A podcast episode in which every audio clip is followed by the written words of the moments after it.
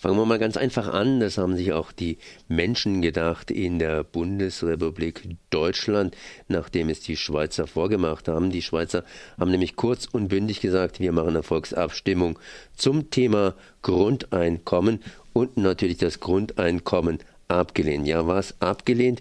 Immerhin 22 Prozent waren für ein bedingungsloses Grundeinkommen. Das ist im Grunde genommen ein Riesenerfolg und dem eilen jetzt die Deutschen hinterher. Was heißt hier die Deutschen? Da gibt es ja ganz, ganz unterschiedliche Menschen. Das heißt, zumindest eine eilt hinterher, die Judith Martern. Und die sitzt neben mir. Erstmal Servus. Hallo.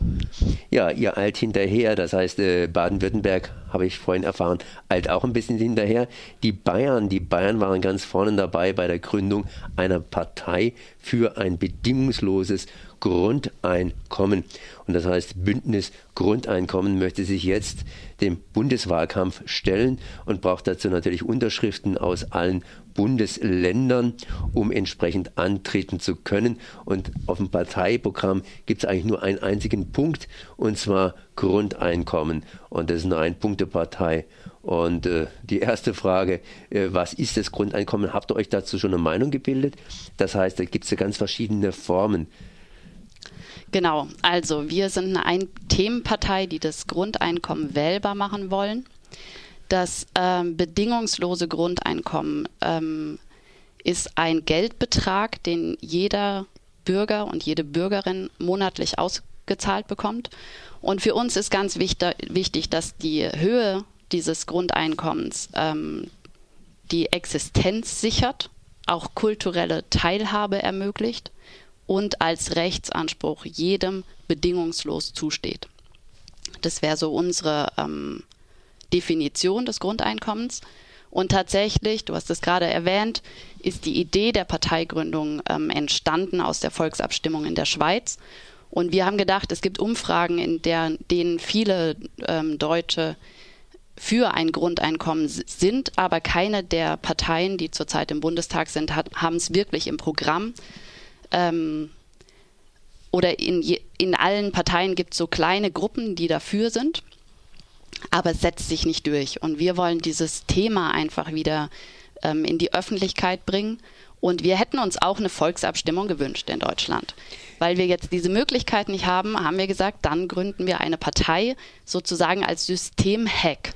Und deshalb haben wir auch nur ein einziges Thema, sind eine Ein-Themen-Partei, wo wir glauben, dass das Grundeinkommen so ein großes Thema ist, weil es so viele Themen, die die Gesellschaft ähm, berühren, ähm, mit einschließt, ähm, so dass man das Grundeinkommen wählen kann auf dem Wahlzettel bei der Bundestagswahl im kommenden Herbst viele Worte zu einem Punkt. Ich meine, wenn man diesen Punkt hat, dann will man ihn natürlich auch technisch verwirklichen und natürlich muss man sich auch Gedanken darüber machen, was passiert, wenn man wieder erwarten hochschießt, äh, wie zum Beispiel die Piratenpartei mhm. Und dann eben entsprechend sich entzweit? Oder ist es tatsächlich nur der Punkt Grundeinkommen, den man jetzt hier entsprechend favorisiert?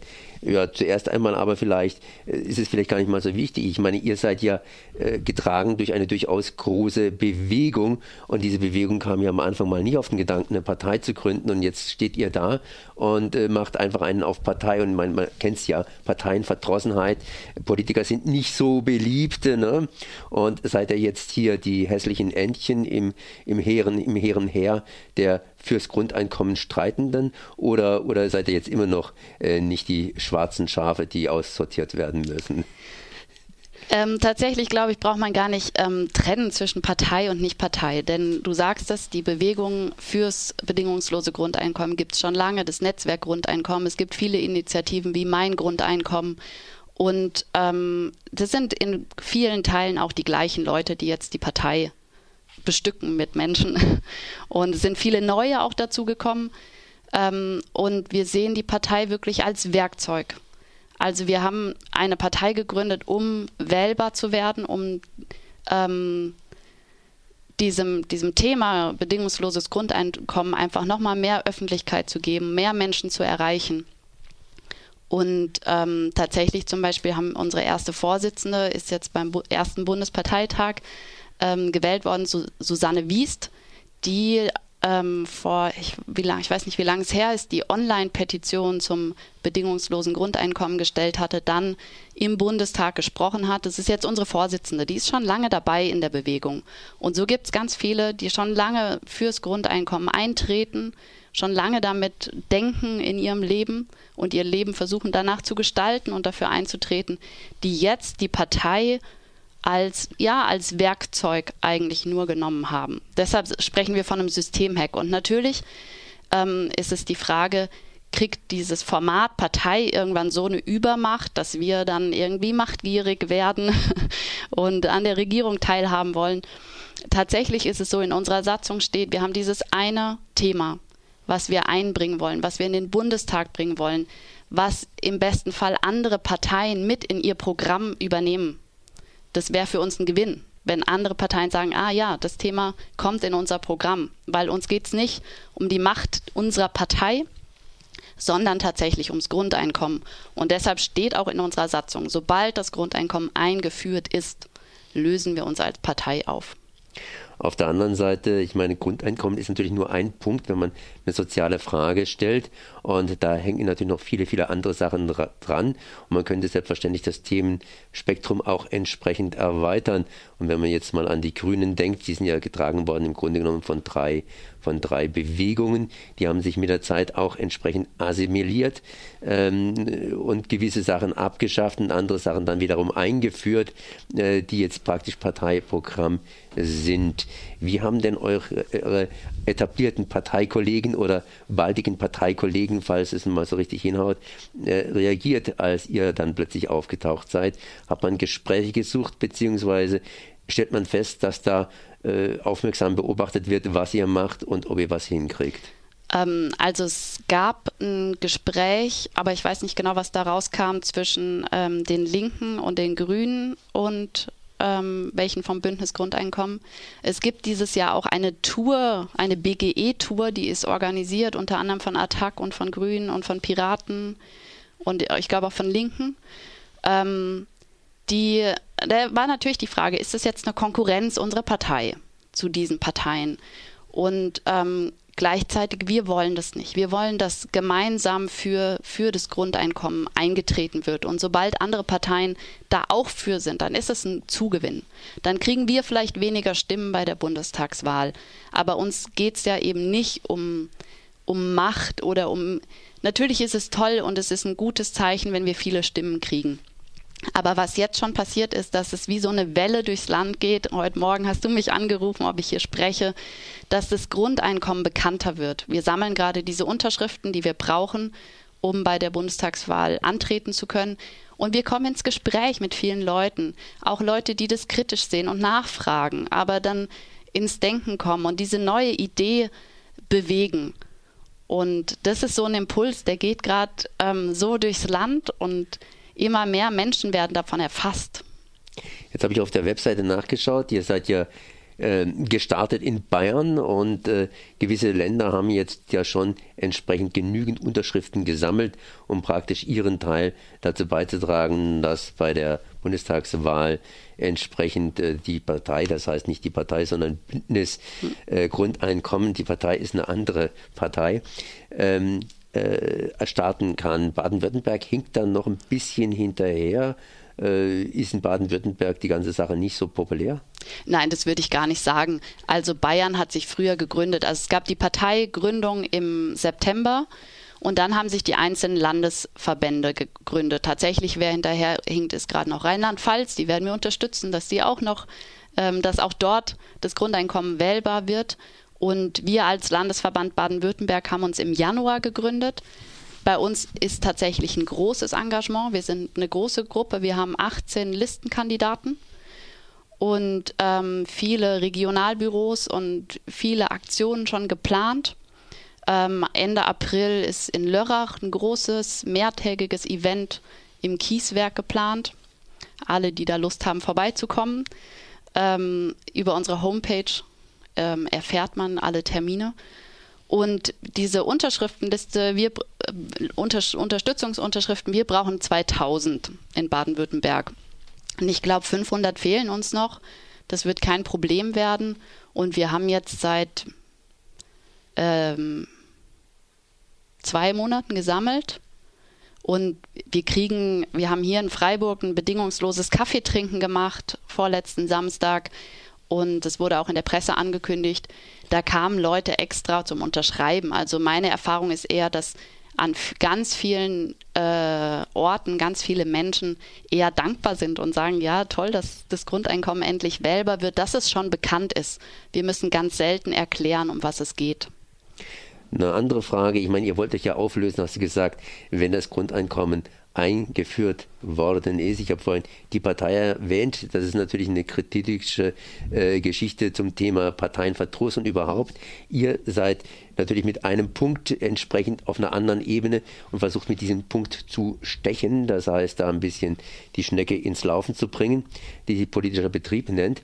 Äh, was macht ihr, wenn es nicht so ganz klappt? Ich meine, es ist ja eigentlich absehbar, dass ihr die 5%-Hürde, die man immer noch hat, wohl nicht gerade knacken werdet, weil halt eben durchaus augenblicklich auch viele, viele andere Parteien im Rennen drin sind und man die AfD bekämpft, beziehungsweise die CS, CSU oder CDU, äh, ich versuche die Reihenfolge da einzuhalten, entsprechend nach rechts driften. Ähm, was macht ihr, wenn es nicht klappt? Äh, habt ihr da zumindest gesagt, ihr seid über diesen Termin hinaus äh, strukturiert oder blickt ihr da nicht hin? Äh, wir gehen nicht davon aus, dass wir 5% kriegen. Wir freuen uns über jede Stimme, die wir kriegen. Ähm, für uns ist es nicht essentiell, in den Bundestag zu kommen. Wenn da eine Person reinkommt, das wäre toll. Die könnte dann die sein, die immer sagt, bei allen Debatten um soziale Gerechtigkeit oder Zukunft der Arbeit mit dem Vorschlag, mit der Idee kommen, bedingungsloses Grundeinkommen.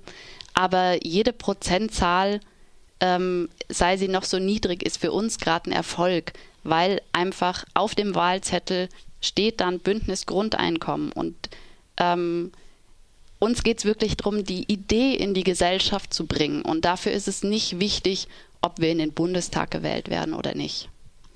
Anderen Leuten ist das wichtig. Zum Beispiel gibt es hier auch diese Initiative Mein Grundeinkommen. Das heißt, es sind ja schon praktische Erfahrungen gemacht worden mit Grundeinkommen an für sich.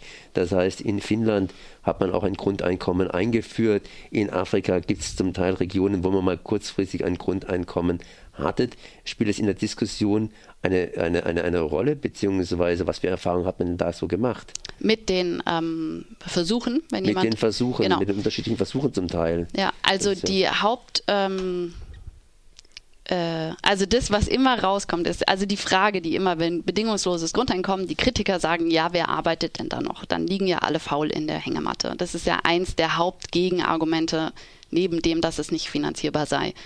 Ähm, und alle Versuche tatsächlich zeigen, dass das nicht stimmt, dass, dass Menschen weiter tätig sind, dass es im Menschen angelegt ist, sinnstiftend zu handeln. Und ähm, zum Beispiel in Namibia gab es ähm, diesen Versuch in einem Dorf, wo die Menschen mit Grundeinkommen ausgestattet wurden.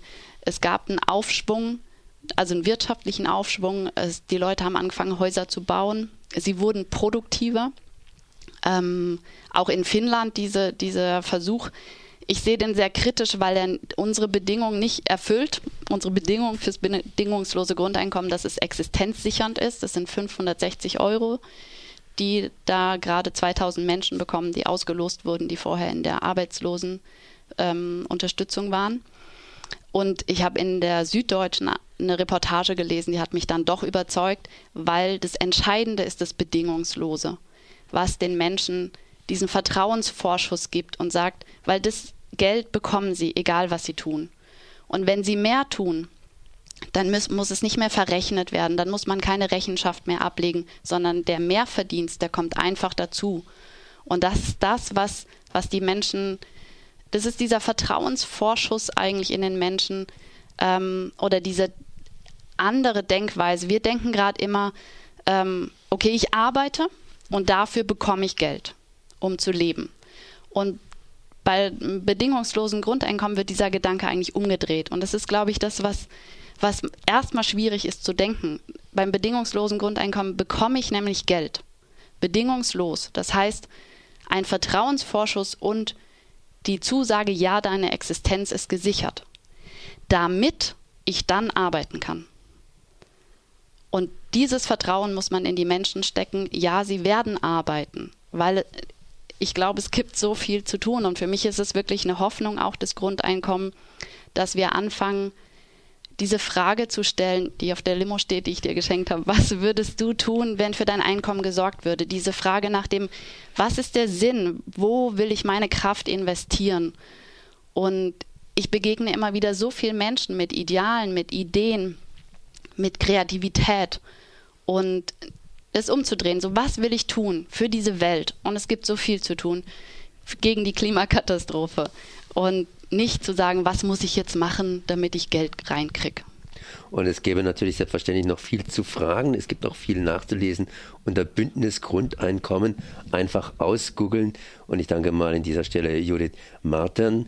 Und äh, wann trefft ihr euch hier in Freiburg? Ah, ich habe jetzt ein Vernetzungstreffen ähm, anberaumt für den Samstag, 22. April um 16 Uhr bei mir im Garten ähm, in der Waldhofstraße 4c. Und wer mehr Informationen will, auf unserer Website unter Landesverbände Baden-Württemberg kann man sich für Newsletter eintragen und dann bekommt man alle Termine und Aktionen, die geplant sind hier in der Region, zugeschickt. Okay, dann danke ich dir mal für dieses Gespräch. Merci. Danke auch.